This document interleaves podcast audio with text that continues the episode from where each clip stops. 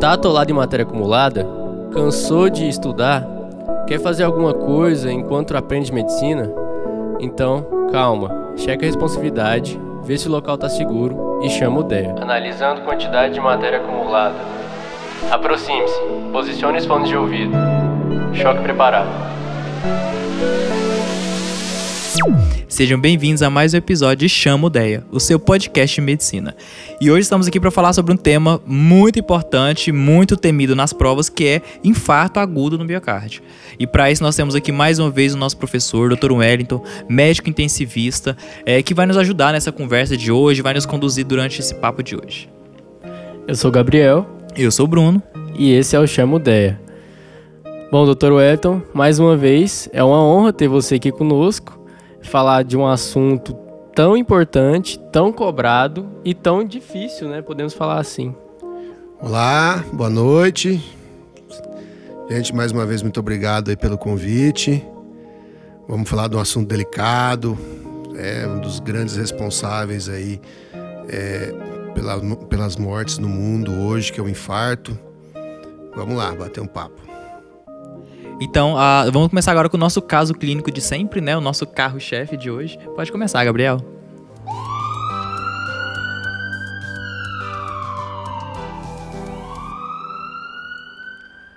Hoje é o seu primeiro plantão e você está rezando para que apareça só resfriado comum e cefaleia. Por volta das 9 horas da manhã, chega uma senhora de 68 anos queixando-se de dor no peito em aperto, com início a 30 minutos que irradia para o braço esquerdo e pescoço. Refere que a dor iniciou quando ela estava lavando a garagem de sua casa. Melhora no repouso e não vem acompanhada de outros sintomas. A paciente diz que é hipertensa e diabética há muitos anos. Começou a fumar com 30 anos e hoje fuma um maço de cigarro por semana. Come muito fast food porque trabalha como costureira e nem sempre tem tempo de fazer sua comida. Quanto ao histórico familiar, relata que sua mãe e seu avô materno morreram de infarto. No exame físico, a paciente encontra-se agitada, com pele pálida e fria, está taquipneica, é, com dispneia leve, taquicárdica e com PA de 80 por 50. Você a encaminha para a sala de emergência e solicita monitorização, oferta de oxigênio e punção do acesso venoso. Após um eletrocardiograma, você percebe que há supradesnivelamento do segmento ST em D2, D3 e AVF. Não era o que você esperava do seu primeiro plantão, né? E agora, o que você fará? Pois é, professor, nós temos aí o terror, né, de todo interno, todo recém-formado, que é chegar na unidade de procedimento e chegar uma senhorinha com a dor no peito. E aí, a partir disso, uh, nós temos a, o, o, caso de hoje que indica que é um infarto agudo do miocárdio. E a, a primeira questão é, como é que ocorre? Como é que ocorre o infarto agudo do miocárdio? Rapaz, dá vontade de ir embora com um caso desse aí, não dá não? Desespero. Realmente, é, para quem está começando a vida aí de médico, quando chega a vida, a carreira médica, quando chega um paciente com um quadro desse aí, independente se é um homem ou uma mulher, realmente é algo de muita apreensão, né? É uma das principais emergências que a gente tem. O infarto agudo do miocárdio, na verdade, ele ocorre por uma obstrução, na verdade, por um distúrbio entre a oferta de oxigênio para o miocárdio e o consumo. E essa, essa, esse distúrbio de oferta e do consumo ele pode ser por uma obstrução total da artéria, como pode ser por uma obstrução parcial da artéria e por algum motivo o consumo de oxigênio daquele miocárdio, do músculo do coração está aumentado, e aí você acaba tendo lesão pela falta de oxigênio do, do músculo, né, do miócito. Então, o infarto basicamente nada mais é do que a falta né, a falta de oxigênio, a falta de oxigênio no tecido do coração, infarto do miocárdio, falta de oxigênio no tecido do coração, que vai levar a alterações celulares e essas alterações celulares ao longo das, dos, das horas, dos minutos, vai culminar com a morte do, dos miócitos e você vai perdendo o músculo do coração, vai morrendo o músculo do coração por falta de oxigênio. Perfeito. O senhor já falou qual é a causa, né? E as principais etiologias dessa é, falta de oxigênio no miocárdio? Na verdade, as, a, a, a, causa da, da, do infarto, né, dessa falta de, da oferta inadequada de oxigênio no coração, é a obstrução da artéria coronariana. E essa obstrução da artéria coronariana normalmente se dá por uma ruptura de uma placa de gordura que tem na parede da, da artéria. E essa obstru... a partir do momento que você tem a ruptura da placa de gordura, você forma um trombo, um coágulo em cima dessa placa onde rompeu, dessa feridinha que fez na parede do vaso. E aí você vai ter a oclusão total ou parcial parcial daquela, daquela artéria coronária. Né? O, o, grande X da questão é identificar quais são os fatores de risco para que você tenha a doença na parede da artéria. A principal causa ainda é a doença aterosclerótica, que é o depósito de gordura na parede da artéria. E aí, para você depositar gordura na parede da artéria, é necessário que você tenha um estresse ali, uma lesão dessa parede da artéria, né, é, que vá favorecer, favorecer o depósito, a entrada de gordura ali, ou que você tenha situações que você tenha uma hipercolesterolemia, ou que você tenha um aumento de, das gorduras, né, do colesterol no sangue, que vai favorecer que você forme a placa, a placa de gordura de aterosclerose na, na parede da artéria. Pois bem, em termos quando a gente fala então de fatores de risco, a gente tem que identificar que os principais fatores de risco a nossa paciente tem que é a diabetes, a hipertensão e o tabagismo de longa data, né? Que por motivos, que por situação, por causas diferentes, por motivos diferentes, essas três situações favorecem o aumento da, da, da, e a formação dessas placas de aterosclerose na parede das, na, de ateroma, depósito de gordura aí é, para o pessoal que não é da área, e na parede das artérias. Associada a isso, ainda a nossa pacientinha ela comia fast food, né, que é alta, as, é, que é carregada de gorduras aí maléficas que vão favorecer a, aumento aí de a formação dessas placas de gordura. Então a nossa paciente ela tinha de tudo de fator de risco. Tinha a história familiar, que é um fator de risco que você não consegue modificar, é a tal da herança que vem, né? Porque eu tinha o pai que faleceu de doença coronariana. Com quantos anos tinha o pai dela? Ela não falou. Não, não falou. falou? E aí, quando é homem, o fator de risco principal é quando é homem com menor de 55 e mulher com menor de 65 anos. Então, ela tinha um fator que era não modificável, que era a herança, e tinha alguns fatores que eram modificáveis, que aí era a pressão, controlar melhor a pressão, o diabetes e, e a dieta em si, né? Ela era obesa, essa senhora? Não era, fala, era. Aqui não fala, mas ela era. Provavelmente era. Diabética, hipertensa, é, fast a obesidade food. também é um dos fatores de risco aí para doença, doença coronariana. E aí, assim, o nosso caso veio basicamente pronto pro, pro recém-formado, né? Mas nem sempre o paciente vai chegar com esse quadro típico também, né? E, assim, levando em consideração essa constelação de sintomas, quais são, o, qual é a clínica, né, do paciente em, em infarto do agulho miocárdio, o que, que a gente pode esperar? É, a clínica clássica é a dor torácica, que pode, que pode ser tanto em aperto, ou seja, como se tivesse alguém apertando o tórax ou premindo o tórax, ou em queimação. E essa dor ela se irradia tanto para o pescoço ou para o membro superior esquerdo, acompanhada de sudorese fria, acompanhada às vezes de sensação aí de desmaio, de tontura, e que essa dor não melhora nem com o repouso. Normalmente essa dor ela se inicia tanto em repouso quanto ao exercício e independente do, de você cessar o exercício ou permanecer em repouso, se ela melhorar ela é muito pouco, ela não cessa. É uma dor contínua, né, constante, com essas características. É, é, acredito que essa é a principal característica do infarto, a dor.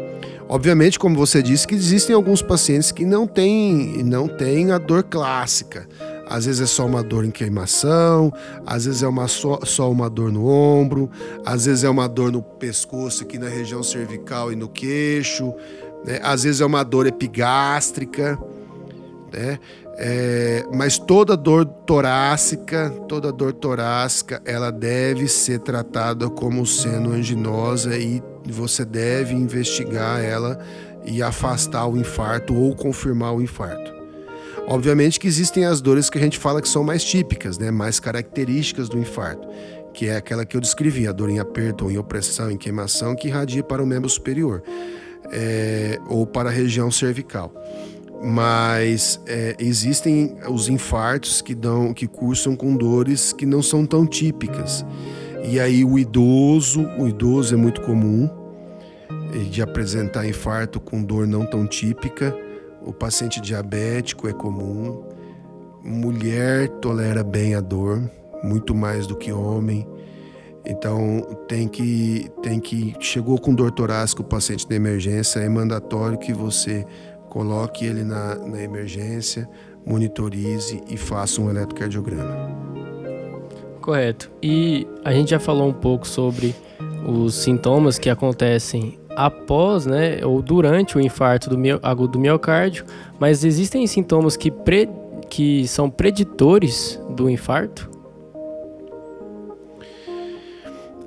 Bom, alguns pacientes que têm a doença arterial coronariana, né, crônica, que tem a doença coronariana crônica, pode ser que seja aquele paciente que, que já tem uma dor torácica, que a gente chama de característica anginosa, que é uma dor torácica que aparece durante o exercício e melhora quando fica em repouso. Então, e pode ser que essa dor ela venha aparecendo cada vez mais com menos carga de exercício.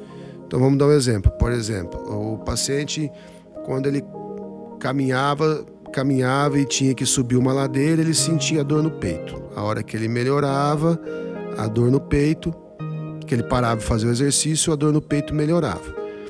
Pode ser que conforme com o passar do tempo, cada é, ele não precisa, ele com menos carga de, de exercício, ou seja, subir menos a ladeira ou às vezes só caminhar no plano, ele vem a ter dor no peito que também vai melhorando conforme você para de fazer o exercício físico. Ou seja, é uma dor que vem no exercício e melhora e melhora no repouso. Né? Isso é uma dor típica, uma dor típica anginosa que esse coração ele sofre já tá quando você faz o exercício físico, que você aumenta o consumo do oxigênio no miocárdio. É, o paciente já tem uma doença arterial coronariana crônica e a hora que você aumenta a demanda do, do, do, do oxigênio durante o exercício, o paciente tem a dor. A partir do momento que você cessa o exercício físico, com o repouso diminui o consumo de oxigênio no miocárdio, a dor melhora. É, esse é, é, é, o principal sintoma que a gente pode ter, ter, ter ao longo do tempo aí, que vai predizer que esse paciente vai ter um infarto, que é angina vai chamando a atenção, ele já vai informando que suprimento sanguíneo, suprimento ali de oxigênio não está conseguindo lidar com as demandas metabólicas daquele Exatamente. paciente. Exatamente. Esse paciente, esse paciente é um paciente que idealmente ele, ele deve ser investigado antes de infartar. Né? É um paciente, então, um paciente que tem uma dor no peito, que, que aparece quando faz o exercício. E às vezes é um exercício habitual, gente. Não estamos falando de, sub, de correr uma maratona e no vigésimo quilômetro começa a dar dor no peito, não. Às vezes ela começa a aparecer com o exercício habitual, que é subir a escada do, do sobrado que mora.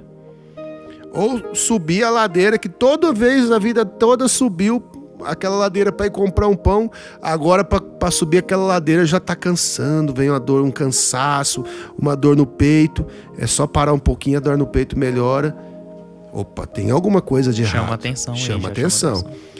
É, então, prestar atenção nesses sintomas que até então não tinha e procurar e o, o, o, o médico para que possa investigar se a gente não está diante de uma doença arterial coronariana e tratar essa doença arterial coronariana antes que ocorra a ruptura da placa e a oclusão total do vaso, né? Que aí, aí a gente já está diante de uma emergência médica e a partir do momento que há a interrupção abrupta do oferta de oxigênio para o miocárdio, você invariavelmente vai começar a perder miócito, vai começar a perder células daquele miocárdio.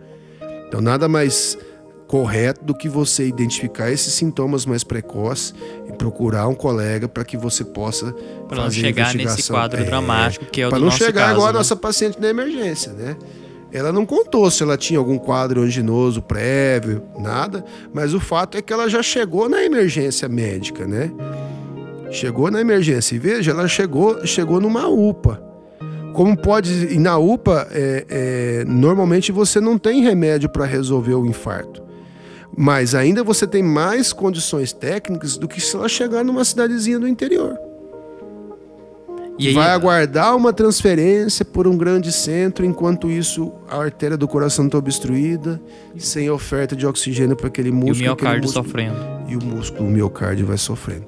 Eu tô falando em termos nem tão técnicos assim, porque é, população em geral vai ouvir né, o que a gente está tá discutindo.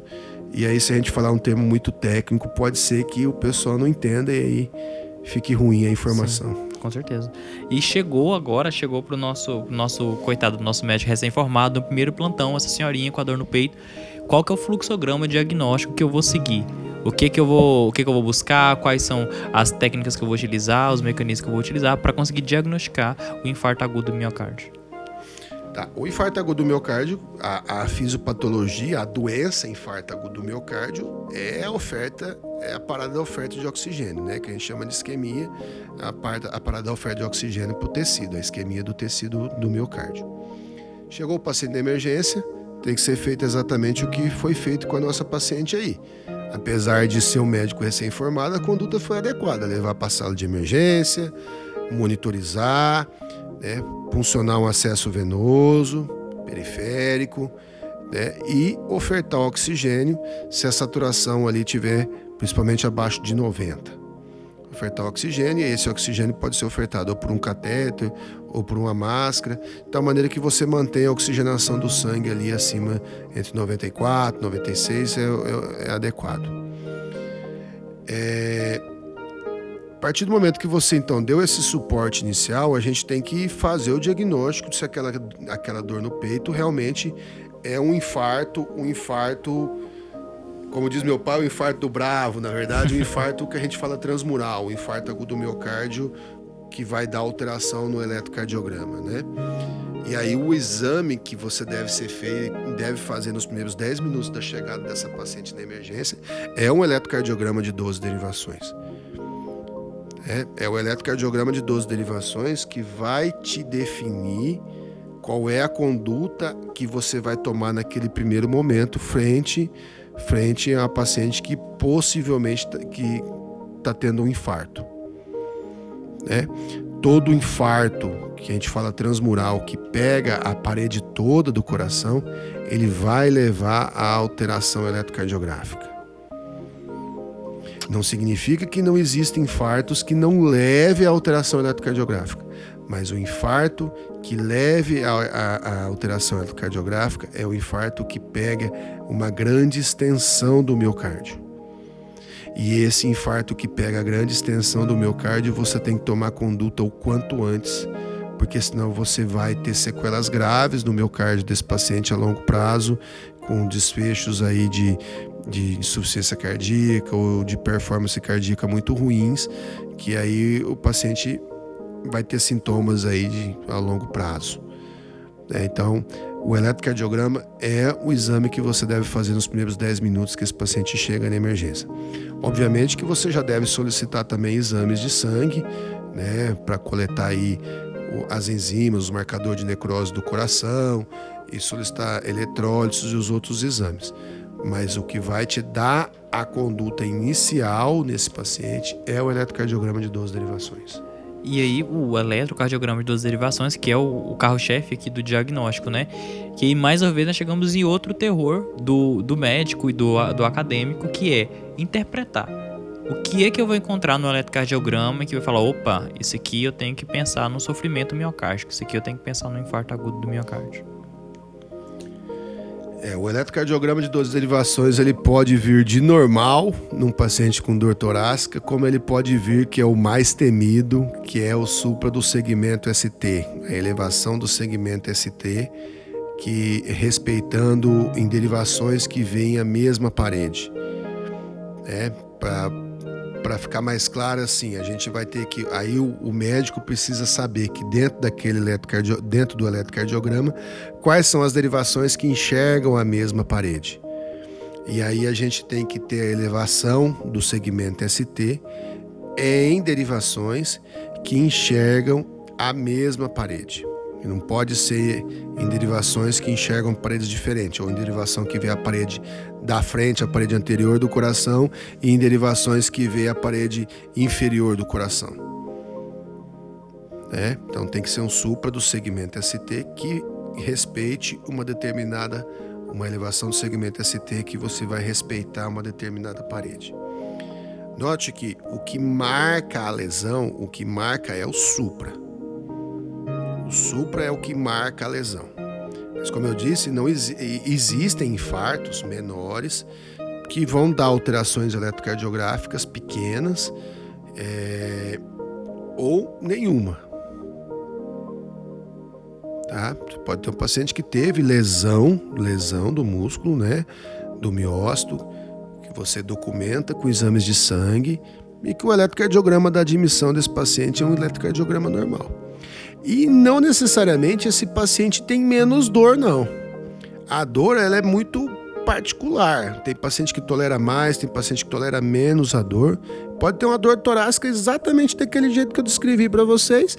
E a hora que você vai olhar o eletrocardiograma, o eletrocardiograma é praticamente normal. Agora, o diagnóstico do, do infarto agudo do miocárdio ele não é só eletrocardiográfico sai fazendo eletro em todo mundo. É, o diagnóstico do, do infarto agudo do miocárdio, você tem uma clínica, você tem uma alteração eletrocardiográfica e você tem alteração laboratorial. A alteração laboratorial ela vai dizer para você se realmente houve lesão daquele miócito ou não. Obviamente que se você tem um infarto transmural que pega a parede toda, você não deve, que tem alteração eletrocardiográfica, que é o supra do segmento ST, você não deve ficar esperando sair o resultado do laboratório para confirmar. O eletrocardiograma já te deu o diagnóstico. Tá? Mas existe, então, a, a, a, a eletrocardiograma normal e a, e a mais temida é o supra do segmento ST.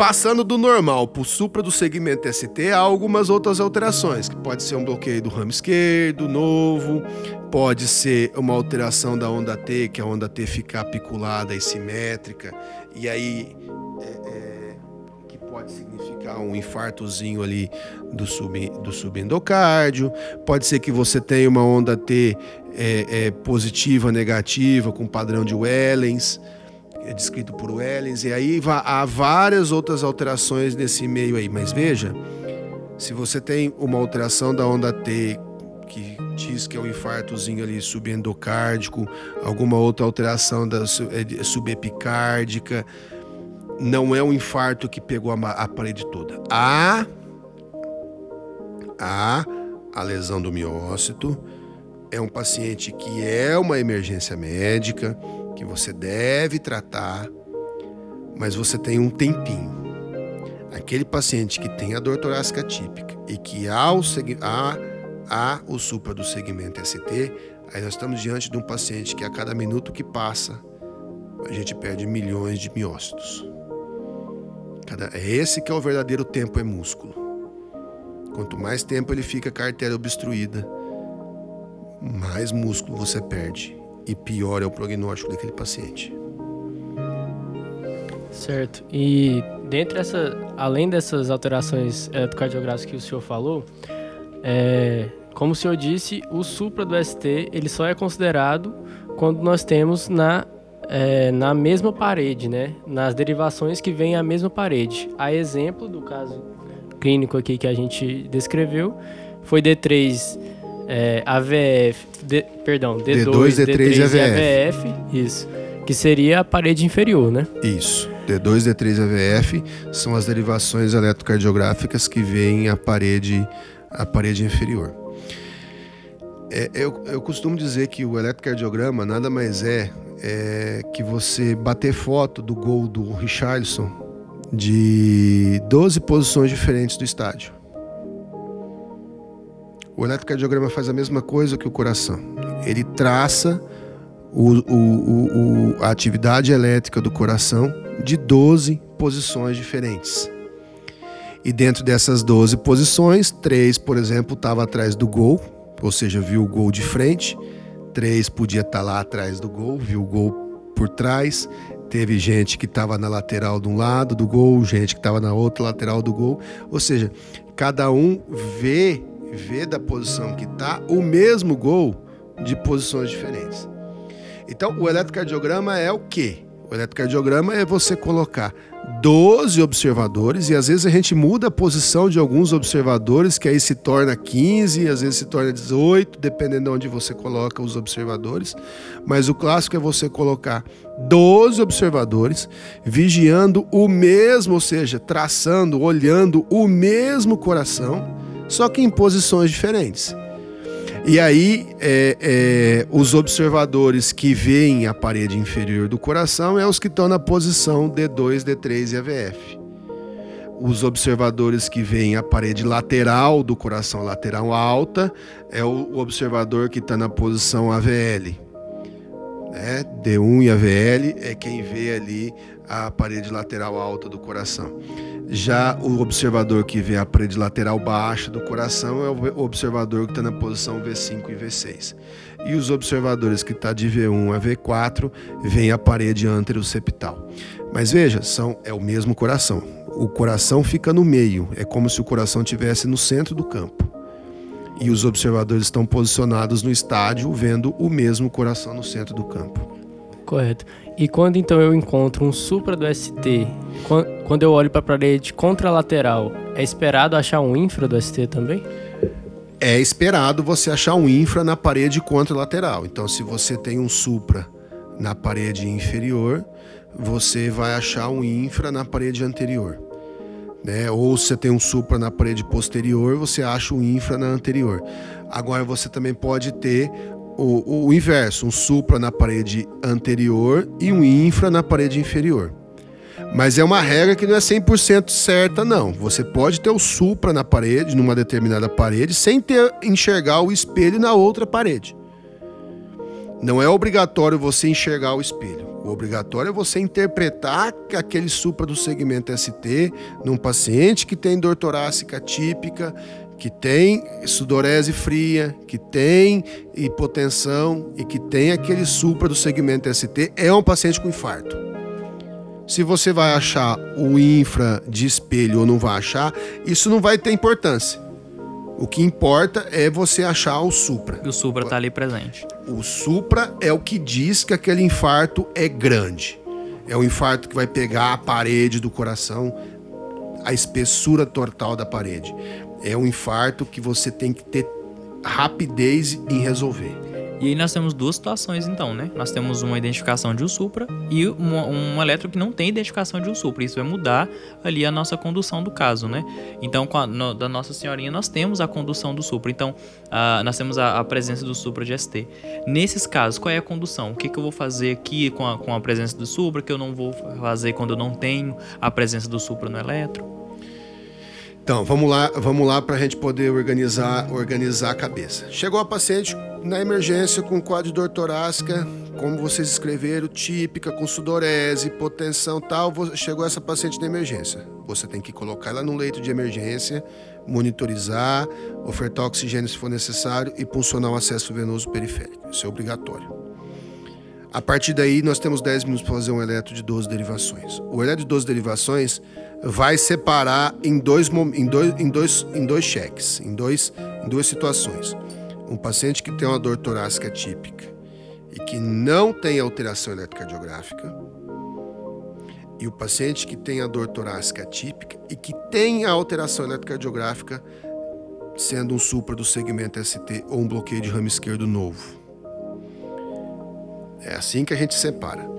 O paciente que tem que não tem o supra do segmento ST, isso não significa que ele não esteja infartando. Ele pode estar tá tendo uma lesão miocárdica, uma isquemia miocárdica por, por uma isquemia, mas esse paciente é um paciente menos grave. O paciente que tem a alteração do supra do segmento ST é o paciente mais grave que a gente tem que tomar conduta agora. Certo? E aí a conduta que a gente deve tomar é tentar abrir aquela artéria que está obstruída o quanto antes. Essa é a conduta imediata que deve ser tocada, tomada naquele momento. Já o paciente que não tem o supra do segmento ST, você não tem que sair correndo atrás de abrir a artéria, porque muito provavelmente ele não tem uma oclusão total da artéria. Ele ainda ele tem, ele tem agressão do miocárdio, ele tem lesão do miocárdio, mas não é uma lesão que pegou a espessura toda da parede. O paciente que tem o supra do segmento ST é o paciente que você tem que abrir a artéria o quanto antes. Certo, entendi. E o senhor falou que caso não há a existência do, da alteração eletrocardiográfica, nós não temos um infarto transmural, né? Nós temos um infarto que não chegou a atingir a parede toda, e nesse caso nós temos que pedir os marcadores de necrose miocárdica, né? Quais são eles e o que que eles nos dizem, né? É, na verdade, o marcador de necrose miocárdica você vai pedir para todos os pacientes, tá? Mas nesse paciente que tem o supra do segmento ST, você não deve aguardar o resultado do marcador para dar diagnóstico, que é um erro, que a gente vê muito aí na, na prática.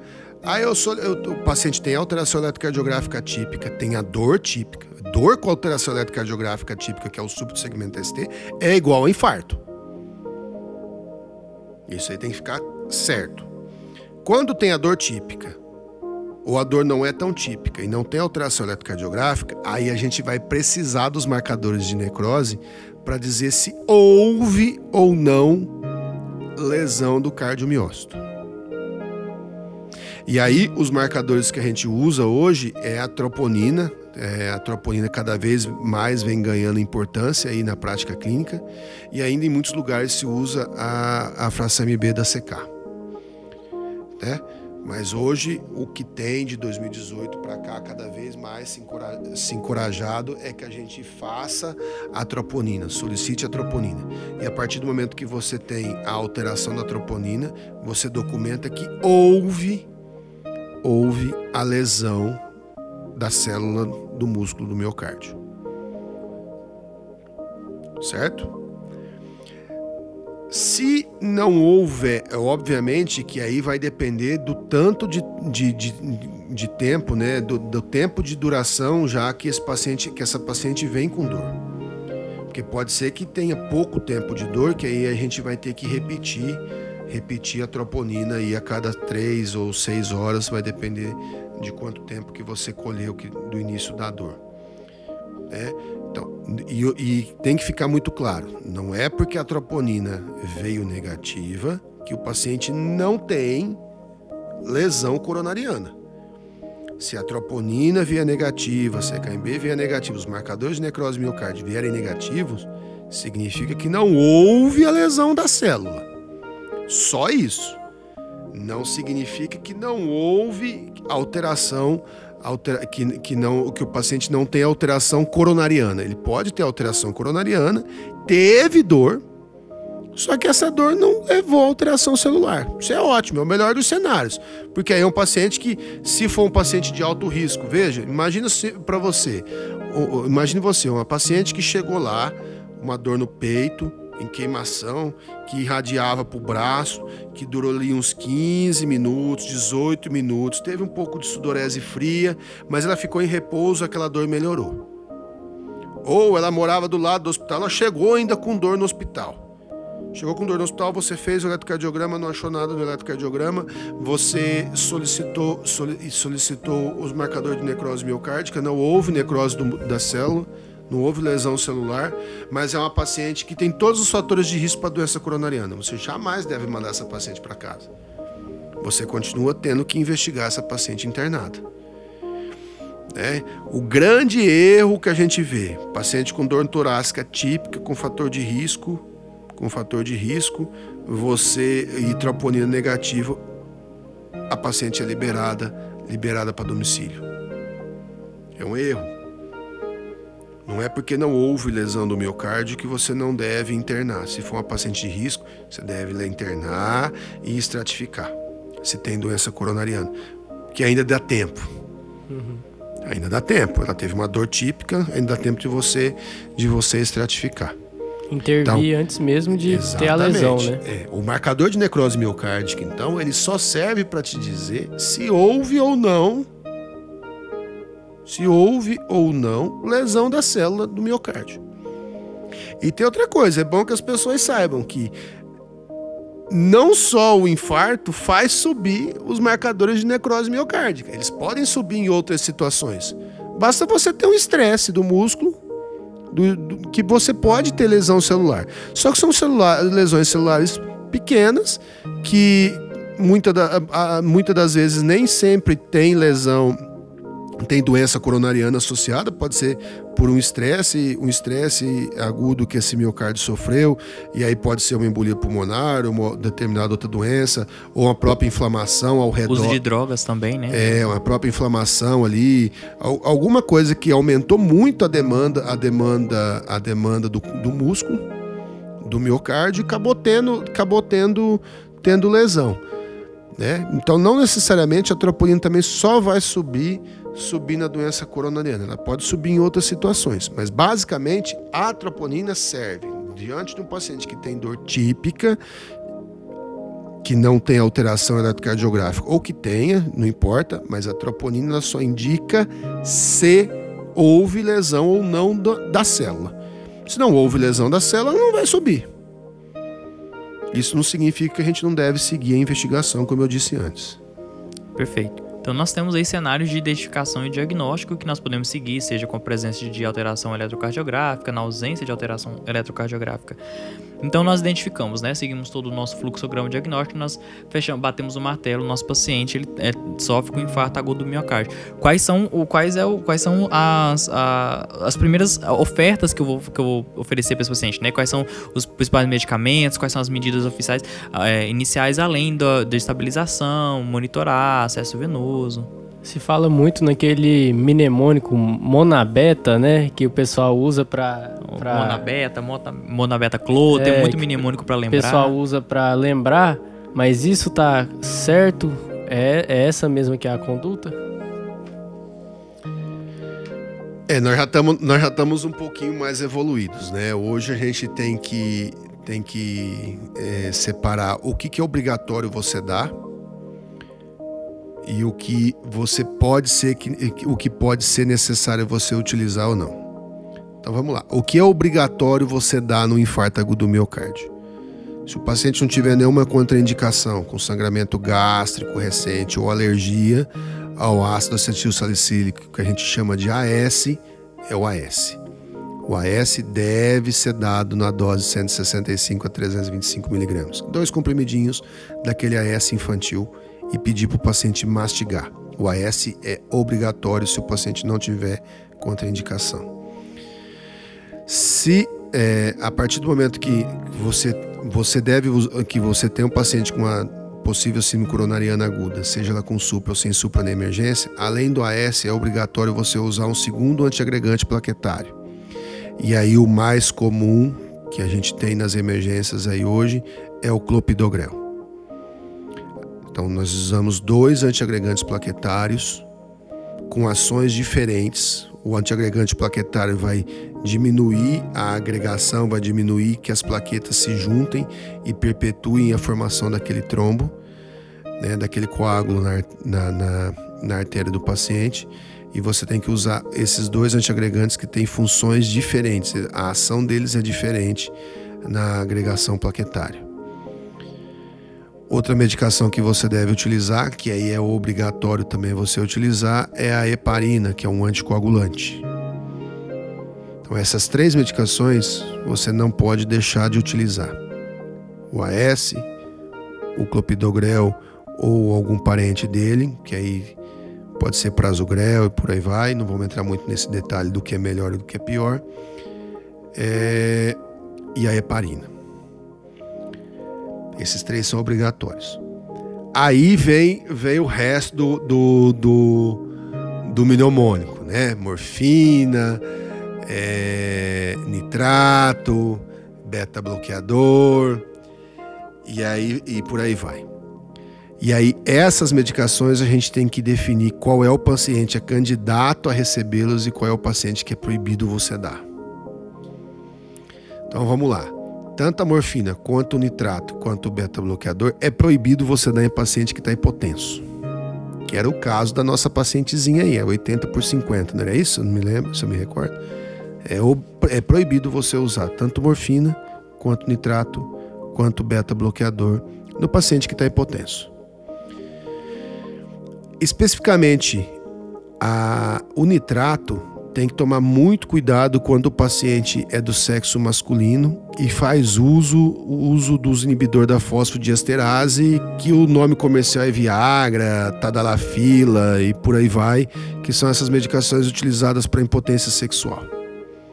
É proibido você associar nitrato com é, essas medicações para impotência sexual. Então, é algo que deve fazer parte da amnésia na emergência quando o paciente é do sexo masculino. Outra situação que também você deve tomar muito cuidado e recomendar que você não utilize, é, tanto a morfina quanto o nitrato, são os pacientes que têm infarto, infarto da parede inferior, principalmente aqueles que têm suspeita de infarto do ventrículo direito que pode ser o caso dessa nossa pacientezinha aí. É, normalmente os pacientes que infartam a parede inferior do coração, eles têm risco para fazer infarto do ventrículo direito, porque o ventrículo direito ele é irrigado pela artéria, da coronária, pela artéria coronária direita, e a partir do momento que, dependendo do lugar da obstrução, você pode fazer o infarto do ventrículo direito. Se você fizer tanto morfina quanto nitrato, você vai fazer uma dilatação das veias e vai diminuir a chegada de sangue no coração e você pode piorar a hipotensão do paciente.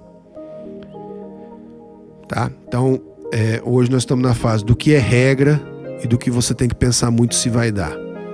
Qual é o paciente para você usar usar essas medicações? Aquele paciente que está com infarto da parede anterior, ou o paciente que não tem supra, não tem nada no eletrocardiograma e está com muita dor, você pode usar o nitrato, você pode usar a morfina, ou o paciente que tem um infarto lá, como, como eu te disse, na parede anterior, que está muito hipertenso, com muita dor, aí sim, tá taquicárdico, aí você pode utilizar o nitrato, você para tentar fazer uma vasodilatação da coronária, você pode fazer um beta-bloqueador para diminuir a frequência do coração e diminuir o consumo miocárdico de oxigênio, também vai diminuir a pressão, tanto o nitrato quanto o beta-bloqueador, a morfina também vai diminuir um pouquinho a pressão e vai diminuir a pós-carga do coração, diminuindo o consumo de oxigênio. Esse paciente ok. Agora, cuidado com o infarto da parede inferior, porque infarto da parede inferior com nitrato e morfina pode dar ruim. Tá? Tem literatura que fala que não é para dar, tem literatura que fala que é para dar se for dar com parcimônia. Eu, particularmente, prefiro não dar. Prefiro não dar, porque eu já vi dar ruim. Então eu prefiro não dar, é... a não ser que o paciente tiver um infarto da, um infarto da parede inferior, tiver bem hipertenso, aí pode ser que a gente precise utilizar, mas não é a regra. Em casos muito isolados, em que a clínica não, não é tão condizente com o risco que, nem, que é, os medicamentos é, oferecem. Não é a regra. Até o beta-bloqueador eu seguro, a não ser que for um, um paciente bem específico, como eu falei para vocês, está bem hipertenso, taquicárdico, e aí pode ser que eu faça um pouquinho do beta-bloqueador. Tem que tomar um pouco de cuidado com o beta-bloqueador, principalmente no paciente que está normotenso ou com a pressão ali no limite inferior e ele está taquicárdico. Que aquela taquicardia ela pode ser o da dor, como ela pode ser já reflexa do choque cardiogênico, do infarto. E aí você vai lá e faz um beta-bloqueador doente choca. Cai a pressão de uma vez. Então, por isso que esses pneumônicos aí, antes ele era muito muito difundido no monabetaclô, monabis, e aí cada, cada um faz, falava de um jeito, cada serviço tinha o seu. E hoje nós já estamos na fase de escolher para quem dar toda essa terapêutica. Obviamente que o oxigênio é obrigado a dar se o paciente tiver com a saturação baixa, o AS e o clopidogrel é obrigado a dar, tanto no com supra como no sem supra. Se a dor for muito típica e não tiver alteração eletrocardiográfica, você é obrigado a dar, né? A heparina você também acaba fazendo anticoagulação do paciente, tanto com supra quanto no paciente que não tem alteração eletrocardiográfica na vigência de uma dor típica. Os outros, vamos tentar individualizar cada caso. E, é, e aí vocês lá no início citaram as provas de residência, e é justamente nessas exceções que a prova de residência anda derrubando a galera né? Porque todo mundo decora o Mona Beta Clo, decora o Mona Beta Clo e chega lá, quer fazer tudo para todos e esquece que, que existem é, contraindicações absolutas, absolutas. E fazer, fazer morfina e nitrato para paciente potente está proibido, mesmo com infarto, que vai piorar a hipotensão.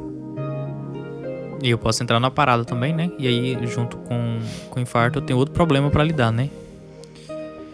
Porque se você entra no choque cardiogênico, mediado por essas medicações, a coisa só vai agravando. É, se porque aí, por exemplo, se você diminui o, o, o, o, débito cardíaco porque você diminui o retorno venoso, como é que você vai fazer para corrigir o retorno venoso? Fazendo infusão de líquido. Um paciente que está com déficit contrátil, aí ele faz um edema pulmonar. Você só se enrosca. Só empilhando o problema. E, e, essas medicações, por que, que, por que, que hoje a gente individualiza que tem que ficar bem claro isso aí para todo mundo? O nitrato, a morfina, eles não diminuem a mortalidade na emergência. Não diminuem, eles diminuem a dor, mas não a mortalidade. Se você pegar 100 pacientes que você deu nitrato e morfina e 100 que você não deu, a mortalidade não muda. O que muda a mortalidade é o AS, é o clopidogrel ou o, o amigo, o parentezinho dele lá, prasugrel, que seja, e a heparina. Isso muda a mortalidade. E abrir a artéria precoce se for o caso de um paciente com supra do segmento ST. Caso contrário, morfina, beta-bloqueador, é, nitrato, eles não mudam a mortalidade na emergência. Então, cuidado. Certo. Então, nós já falamos da terapêutica inicial, né? Que nós vamos fazer com o paciente. Mas e quanto à trombólise? Quando que está indicada a trombólise química e quando está indicada a trombectomia mecânica? Para a gente reperfundir o miocárdio, né? Bom, a partir do momento que você tem um paciente com infarto do, agudo do miocárdio, com supra do segmento ST, como eu disse, então você vai fazer as medicações que a gente vai discutir e fazer uma terapia para reperfundir a artéria. Reperfundir nada mais é que abrir, né? E voltar a ofertar oxigênio para o miócito. E aí há duas possibilidades. Ou você vai fazer é, essa a, a tentativa de abrir a artéria com a medicação endovenosa, que a gente chama de trombólise, ou você vai levar esse paciente para uma hemodinâmica, né, e com o cateterismo você vai lá e faz é, a, a angioplastia, angioplastia daquela artéria que está obstruída. Basicamente, quando o paciente tem menos de 3 horas de dor, tanto faz como tanto fez você usar a trombólise quanto você usar a, a angioplastia primária. A partir do momento que passa de três horas do infarto, a angioplastia primária ela passa a ser melhor. Certo? Então, esse é o primeiro, a primeira coisa que precisa, que precisa utilizar é, é para saber se você vai usar uma ou outra se você tiver disponível. A segunda coisa que a gente precisa observar é se o paciente está na vigência ou não de choque cardiogênico. Se o paciente estiver na vigência de choque cardiogênico com congestão pulmonar, a angioplastia passa a ser melhor do que a trombólise. Então, que era o nosso caso aí: paciente com dispneica, hipotensa, não é isso? Taquicardia. Nesse caso aí da nossa paciente, a, a, a angioplastia primária era melhor. Daí vai para hemodinâmica. Correto? Agora, se você tiver um paciente que não está com choque cardiogênico ou que crepita só as bases ali, então, tem uma congestão pulmonar mais discreta ali nas bases, não está desaturando, a pressão está boa, ele tem menos de 3 horas de dor e não tem nenhuma contraindicação ao uso do trombolítico, quais contraindicações seriam essas? Um AVC nos últimos três meses, um AVC isquêmico nos últimos três meses, um trauma grande, recente, um paciente que tem um tumor intracraniano ou que teve algum AVC hemorrágico na vida, ou seja, um paciente que tem menos de 3 horas de dor, que não tem choque cardiogênico e que não tem contraindicação de trombolítico, a eficácia do trombolítico é tal qual a eficácia da angioplastia. E aí o ideal é que você faça o que for mais rápido. Se for mais rápido fazer o trombolítico, faça o trombolítico. Porque o tempo, quanto mais tempo você demora para abrir a artéria, mais miócito vai morrer. É, e outra, é bom que as pessoas entendam que a máquina da hemodinâmica, ela não tá lá, ela tá lá, mas você tem que organizar a equipe. É como se você fosse fazer uma cirurgia, não é simplesmente colocar ele dentro de um aparelho e tudo se resolve. Você tem que organizar a equipe, você tem que organizar os campos, organizar os catéteres, tudo para que você possa ter a melhor assistência para esse paciente dentro da hemodinâmica. Então, há um tempo que você vai gastar para você organizar toda essa logística, mesmo que a equipe estiver dentro do hospital. Há um tempo, há um tempo para você que você de, tem que você que você vai gastar esse há um tempo de demora, um delay aí que você vai ter entre você pegar o paciente da emergência e colocar ele dentro da hemodinâmica para resolver. Ao passo que a trombose você faz de emergência. Você já tem a veia que você já tem o acesso venoso que você pegou lá atrás, na chegada. Basta você correr o remédio na emergência. Então, o X da questão é que quando passa de três horas, a gente sabe que a eficácia do trombolítico ela é menor. Agora, uma coisa tem que ficar bem claro: se você estiver numa cidade que só tem trombolítico e o paciente chegou com quatro horas de dor, tromboliza. Tem que trombolizar. Eu já trombolizei com seis horas de dor. Tromboliza. Agora, se você puder escolher, se você tiver a possibilidade de fazer a escolha, escolha a angioplastia. Né? É, é, é, a mesma coisa, por exemplo, se você está numa cidade que só tem trombolítico e o paciente está lá num choque cardiogênico lá e está dispineico, está crepitando até ápice e tal.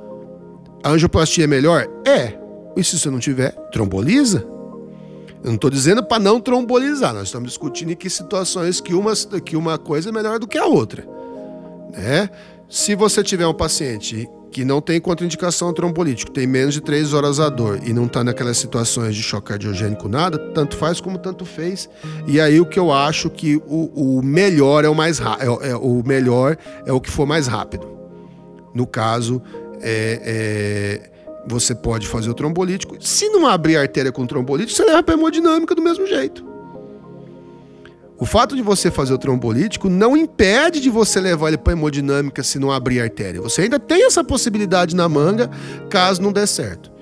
Então, partindo do ponto que tempo, quanto mais tempo você gasta, mais morte de músculo você tem.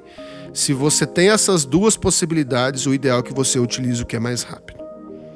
Passou de três horas, aí a gente já começa a pender para o lado da angioplastia. Perfeito. E quais são os medicamentos trombolíticos que a gente mais utiliza no infarto? É, tem três tipos de trombolíticos. É, só para é, as pessoas que estão nos ouvindo entender, o trombolítico, então, é uma, é uma medicação que a gente vai fazer na veia do paciente, que ela vai chegar lá na, naquela coronária que está obstruída e vai dissolver aquele coágulo, que a gente chama de trombo. É isso que é um trombolítico. Ela vai chegar, a medicação nós vamos fazer na veia do braço, ela vai circular, vai chegar no coração, vai chegar lá na coronária, onde, através da circulação, ela chega lá na coronária onde está obstruído e dissolve aquele trombo. É isso que é um trombolítico. Então nós temos três medicações aprovadas. A mais antiga é a streptokinase, que cada vez menos se usa, e as duas mais modernas, que é a alteplase, que é o mesmo RTPA, e a tenecteplase. Basicamente a eficácia das duas é a mesma. O que muda é o jeito de fazer. A tenecteplase você faz muito mais rápido, a alteplase já você tem uma dose de ataque, depois uma outra dose em 30 minutos, uma outra dose de manutenção aí por mais 60. Então a alteplase é mais complicada de fazer, ao passo que a tenecteplase você pode fazer dentro de uma ambulância do SAMU. Tem serviços no mundo hoje, por exemplo, que às vezes tem risco de ter tráfego e faz o diagnóstico do infarto, faz o diagnóstico do infarto dentro da ambulância que tem a tenecteplase e faz a tenecteplase paciente com dor, com eletrocardiograma positivo, que não tem contraindicação trombolítico, trombólise. Você pode fazer com tenecteplase. Né? Mas as duas mais utilizadas hoje é a alteplase e a tenecteplase. Basicamente a diferença entre elas é o jeito de fazer e o custo. É, então, nossa paciente chegou, né? O nosso médico estava morrendo de medo, mas conseguiu fazer tudo certinho. Uh, e aí, nós conseguimos, né, reperfundir aquela artéria, né? Levar oxigênio de novo para aquele cardiomiócito. E a partir disso, né? Foi resolvido o infarto, eu só de pirona em casa, quais são as indicações pós-alta que eu tenho para essa paciente, quais são as prescrições e os cuidados que eu tenho que dar para meu paciente após a resolução desse problema. É, quando a gente tem um paciente que fez um infarto grave, que nem esse aí, a gente tem que pensar que esse infarto, a, a partir do momento que a gente resolveu a obstrução coronariana, não significa que a paciente já está pronta para mandar para casa com dipirona porque ainda existem as complicações que podem ocorrer ainda e a curto prazo e a médio prazo e a longo prazo.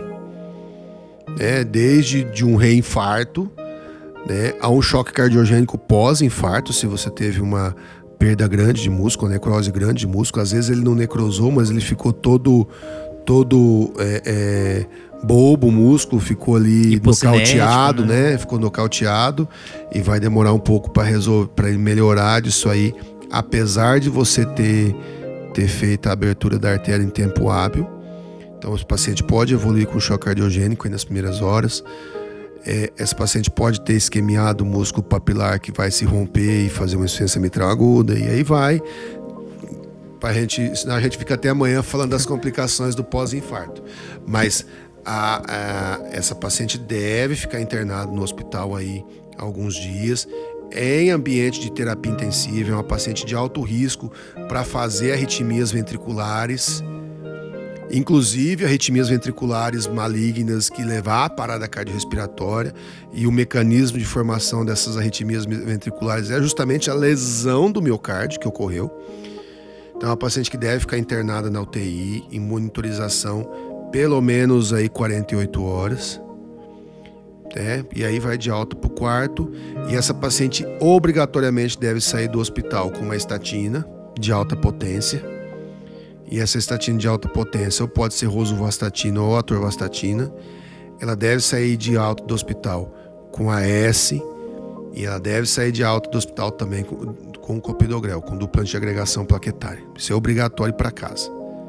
Aí, associado a isso, aí nós vamos ver as medicações para fazer um controle pressórico adequado, já que ela era hipertensa, medicações, aí, aí é, medicações para fazer o controle do diabetes, né? Tudo isso deve ser ponderado aí quando for da alta. Só que assim, o obrigatório, o obrigatório é que ela saia com dupla antiagregação plaquetária e com, com, com estatina de alta potência.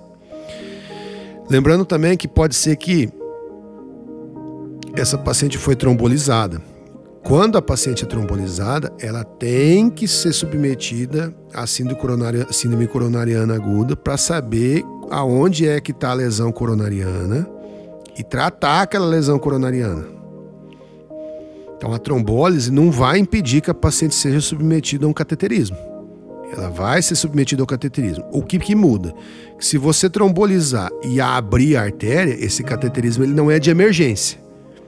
Você pode fazer depois de 24, 48 horas. Porque você resolveu o problema, que era a isquemia. Tá? Quando você já faz a angioplastia primária, ou seja, você leva direto para a hemodinâmica, você, além de abrir a artéria, ou seja, você balona o trombo, esmaga o trombo e abre a artéria, no mesmo procedimento você já vai lá e coloca o estente e trata a causa daquele infarto. É isso que muda. Então não é porque trombolizou que o paciente não deve ser submetido ao cateterismo. Ele é obrigatório ser submetido ao cateterismo. Se você está num serviço que não tem, você é obrigado a encaminhar ele para um serviço que tenha. Esse paciente não pode ir para casa sem antes passar por um cateterismo e tratar a causa. O trombolítico ele só serve para resolver o problema agudo e melhorar a oferta de oxigênio para o tecido e parar a necrose, parar a perda de músculo. Mas o trombolítico não resolve a causa raiz do infarto. Ele não vai resolver a lesão endotelial. Ele não vai resolver aquela placa que está ali obstruindo a artéria. Ele não resolve. Ele simplesmente dissolve o trombo volta a ofertar oxigênio para aquele tecido que está isquêmico e aí tira o paciente, ou no nosso caso, a nossa pacientezinha, da emergência. Tirou da emergência, esse paciente tem que ser encaminhado para um centro que faça o cateterismo, porque tem que ser estudado a fazer certificação invasiva. Perfeito. Perfeito. Então eu acho que, apesar do susto, né, que o que o recém-formado tomou na primeira, no primeiro plantão dele, ele salvou a paciente, né? Conseguiu fazer tudo certinho, né? Conseguiu, conseguiu assistir as aulas certinho, conseguiu conduzir o caso da forma mais apropriada. Eu, eu acho que ele ouvia Chamudeia. Eu acho também, viu? Tá vendo? Fica ligado, pessoal. É, professor, mais uma vez, muito obrigado pela presença, muito obrigado pela disponibilidade. É um tema denso, é um tema extremamente importante e é, de, é crucial que seja acadêmico, seja formado, a pessoa esteja pronta para saber lidar com essas questões, com esses casos. Então, muito obrigado por, por essa aula né, que o senhor nos deu aqui e, mais uma vez, muito obrigado pela oportunidade e pela disponibilidade. É uma grande honra ter você aqui. Espero que a gente possa contar mais vezes com o senhor. É, muito obrigado pela disponibilidade, por ter falado aqui. A gente ficou bastante tempo falando aqui. Eu sei que pode estar cansado, a rotina do médico é exaustiva, mas muito obrigado por ter separado esse tempinho pra gente, tá? É muito importante pra gente. Muito obrigado. Eu que agradeço aí mais uma vez o convite. E antes da gente terminar, é, é importante que as pessoas entendam o seguinte: que independente de onde você está, quando chega um paciente na vigência de uma dor torácica, é, do infarto, que seja que a gente faz o diagnóstico do infarto, sempre há alguma coisa para você fazer. O AS tem em qualquer estabelecimento de saúde do Brasil tem AS. Se não tem dentro do estabelecimento de saúde, tem na farmácia de frente. Só o AS é capaz de reduzir de 20 a 30% a mortalidade do infarto. Então, sempre há alguma coisa para fazer. Só a título de conhecimento, por exemplo, no Tocantins, em poucos lugares nós temos trombolíticos. Hemodinâmica, que atende pelo Sistema Único de Saúde, no Tocantins, que eu tenho notícia, são duas. Que é uma que tem em Palmas e uma que tem em Araguaína. Eu não sei se a de Gurupi começou a atender. Trombolítico, poucos lugares no Tocantins têm disponível trombolítico. Basicamente, Gurupi, Palmas e Araguaína, eu não sei se tem em Augustinópolis que aí é desconhecimento próprio. Mas assim, é pouco, poucos lugares que tem. Mas o AS tem. O heparina tem. A grande maioria dos lugares tem heparina. Clopidogrel não é tão frequente porque é uma medicação um pouco mais dispendiosa. Mas o AS heparina tem. Então sempre há alguma coisa para fazer.